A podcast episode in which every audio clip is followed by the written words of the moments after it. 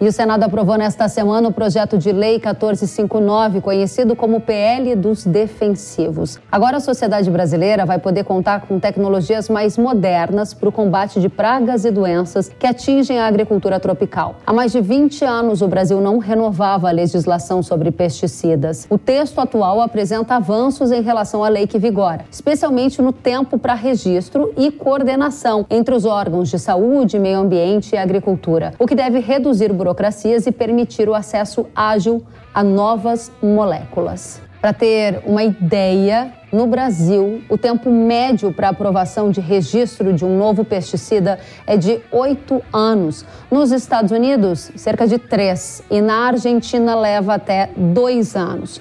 Com a nova lei, o Brasil vai ter a chance de agilizar o registro com a coordenação do processo sendo liderada pelo Ministério da Agricultura ao lado da Anvisa e do IBAMA. A agricultura vai definir prioridades de análises e haverá uma análise sincronizada que deverá reduzir este tempo aqui no Brasil.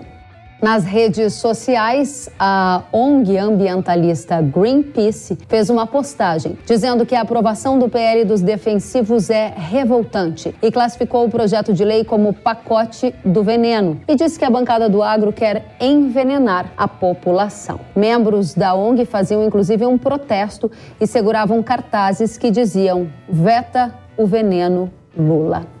Vamos agora avançar nessa discussão com José Menten, que é professor da Exalc USP e presidente do Conselho Científico Agro Sustentável. Professor Menten, seja muito bem-vindo. Muito obrigado, prazer participar. Obrigada pela presença e por que a sociedade brasileira vai ser beneficiada com essa lei que moderniza a aprovação de tecnologias como defensivos agrícolas.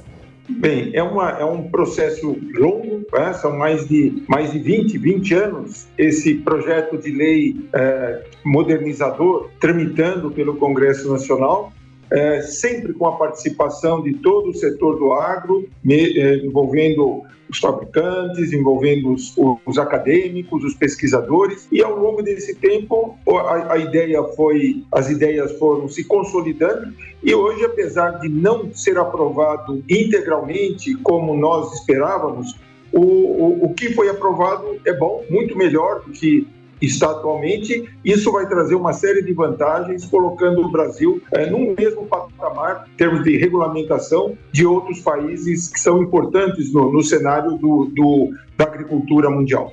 Professor, artistas e ONGs divulgaram em redes sociais conteúdos apontando que a população vai ser envenenada. Por que essa conduta? Existe algum tipo de verdade nisso? Olha, eu acho que é, nós não, não temos o, o que temer. A, a, nossa, a, nossa, a nossa agricultura ela é bem elaborada, é, nós não temos é, preocupação nenhuma é, em termos de trazer algum, algum prejuízo, porque a nossa, o nosso sistema agrícola ele só vai se beneficiar com isso trazendo novos produtos, produtos mais adequados para a nossa agricultura. Agora, não há risco então de um alimento estar contaminado, de comer veneno, de um prato de veneno, como alguns artistas têm veiculado? Isso é totalmente sem, sem base nenhuma. O que, nós, o que esse projeto vai é, trazer de benefício pra, para o Brasil são me, produtos melhores e num prazo mais curto. Nós temos um, um, um produto hoje cada vez de melhor qualidade, porque eh, nós estamos mudando a nossa, a nossa estrutura, estamos usando a análise de risco. Muito bem, José Menten, obrigada, professor da Exalc USP, professor sênior e presidente do Conselho Científico Agrosustentável pelos esclarecimentos. Volte sempre. A CropLife Brasil, associação que reúne empresas de pesquisa e desenvolvimento de tecnologias para o agro, disse que a aprovação do projeto de lei dos defensivos é um marco para o setor e um avanço para a modernização do agronegócio brasileiro. E que a medida vai criar avanços, processos mais avançados e transparentes, sem abrir mão dos rígidos critérios técnicos científicos de aprovação de novas moléculas.